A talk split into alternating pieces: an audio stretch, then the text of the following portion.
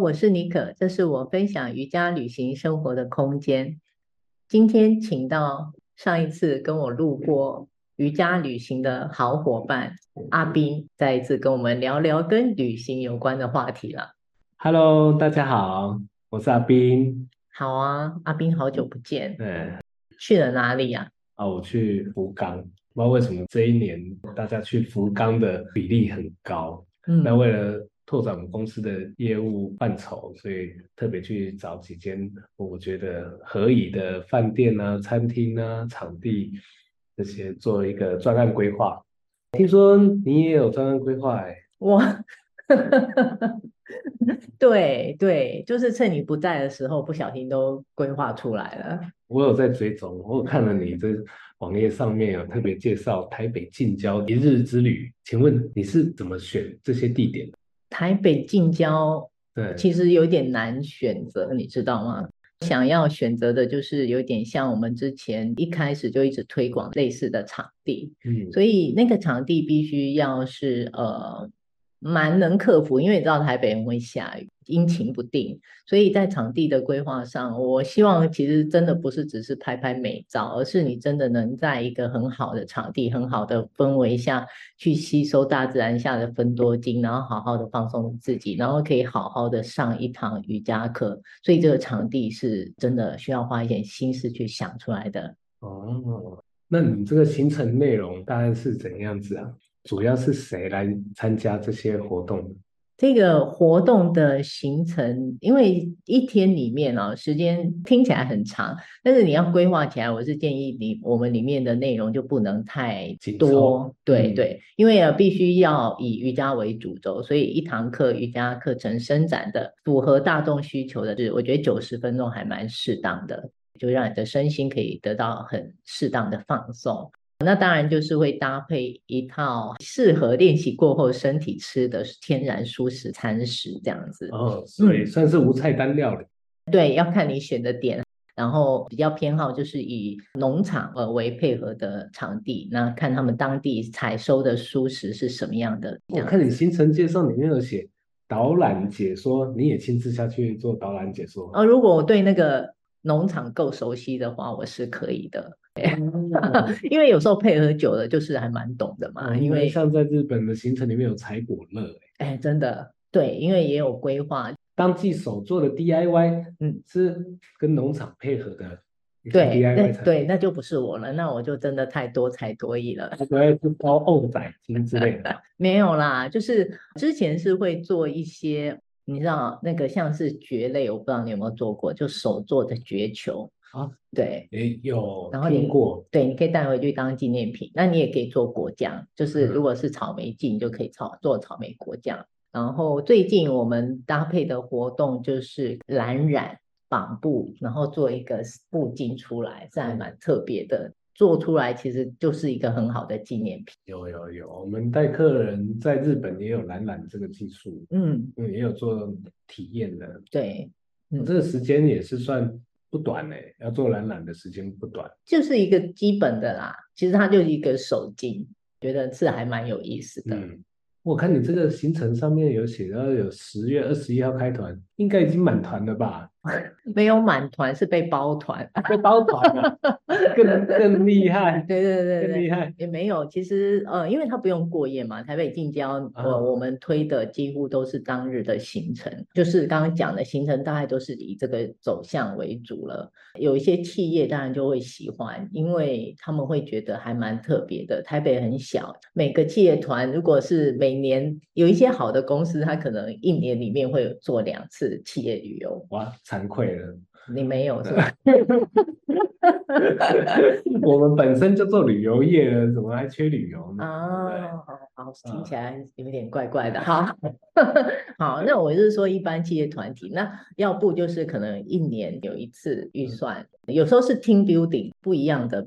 像这样的课程，其实是有一些企业团体会开始询问，嗯、我觉得不错，嗯，因为说实在是个人主动去，跟公司本来就规划啊，大家有点半强迫的，嗯，参加，搞不好因为这样子契机了解这个瑜伽之旅也是不错，当成员工旅游，嗯，我们刚讲半天，这场地是在阳明山嘛，很适合这些团体二十人以上的人来直接报名，因为场地很大，嗯、然后又是室内的，然后又是玻璃屋，所以很漂亮，哦、对，很值得。所以这个包场就是超过二十人。嗯，你当然你要人少一点包也可以啊，哦、只要预算充分就可以啊。哦、了解了解，越多人去 share 就对。对对对对对。哦、嗯，那我还有看到你接下来还有规划宜兰郊区的。对。啊，那是我们之前好像有一起去采。对，我约你一起去踩点，马上就上架。当然了，趁你不在的时候。又满团了吗？没有。没有没有没有满团，因为你记得我们去的那一天，其实我们要直接进入那个我已经锁定的那一个民宿，因为它场地很大。本来是跟他约好时间，但很不巧，约好之后，结果那一天刚好有人续住，我们看不到里面的景致嘛，对，对，只能看照片。我觉得这样很不 OK，所以呢，我就特别预定了一个晚上，就是叫做踩线团。就是希望真的能在里面住一个晚上，好好体会一下在里面做瑜伽还有过夜是什么样的感觉。哇，我看现在价位设定在彩线团一天是两千，对，一个人头两千，对，那非常划算的。当然啦、啊，希望约的是喜欢瑜伽或是有热情的人一起去玩乐，算是一天呐、啊。那如果自己有特别，反正就在。规划旅游的话，隔天自己也可以到宜兰去。对，你就是可以跟我先预定哦，因为我们的其实我都很早就把我的日期 po 出来，那大家可以提早规划。嗯、你要住我们选定的民宿也可以，或者上完当天的活动，你要绕道开车自己去别的地方玩也可以，然后你要住别的民宿也 OK 这样子。我猜现在台北人谁不知道宜兰，对不对？大家对宜兰的印象一定是旺仔鸡啊、亲子民宿啊，现在很夯哎。对，嗯，那温泉旅馆这都更不用讲。那你呢？你自己本身是台北人吗？我是台北人。所以，但是你常去宜兰吗？我没有选这个地方，我没有常去宜兰，只是我觉得。嗯，宜兰的印象应该可以有一些不同，而且我刚刚就讲了，台北近郊其实你能找到的点有限。那如果要符合我心中那个画面的样子的话，我觉得就要扩大，把这个范围稍微再扩大一点。那我第一个就想到宜兰，因为它的往返很方便，就是除了塞车这件事情以外，对。嗯，所以我的行程目前开出来是平日，所以你平日有空的人，真的欢迎你来参加。心目中的画面，嗯，也就是实际参加过就会出现的。啊、嗯，就是已经有一些人有跟我去过，是应该就大概知道那个感觉，或者是你从我的网页啊，我网页里面有很多讯息也会看得出来。对，有一些照片可以分享，有一些文章啊。都可以进去看一看，这样子。甚至我还看到你网站上面有介绍台东，哎，对，台东一日，哎，呃，这就不是一日游了，不是，这是三天两日的行程。对，这属于你个人私密行程。应该是说有一些朋友啦，就是在我的分享里面，有一些人是不喜欢。人挤人，他也不喜欢跟人家去上这个很多很多人挤在一起，可能一个活动里面二十个、十几个人。所以在台东这地方，我是属于比较静僻的概念，就是你喜欢安静啊，然后你喜欢很私密的空间，你可以两个两三好友，两个四个啊，大家一起来。然后我们可以去三天两夜的台东，然后做一场真正的所谓瑜伽的很静辟的旅行，时间会很充裕。那属于你自己，还有跟老师分享，跟好朋友大家一起分享瑜伽生活的时间就会很多。除了分享瑜伽，还可以分享八卦。哎，对，而且你还可以去博朗大道 去走，去看看金城武术嘛。现在好像不叫金城武术啊，不过金城武术还是大家比较有印象的。嗯，去那里骑骑脚踏车。对，如果是天气很好的话，的确那里看星空啊，嗯、放空啊，聊聊天啊，嗯，嗯，对，真的是很不错的旅游，没错，还蛮期待的。而且你这时间还都抓的很接近诶，等于就是你个人的话，十月十二、十三宜兰结束之后，你就一路再继续往东部的台东去，十四到十六号。对，对，哇，那也算是你自己的一个旅游诶。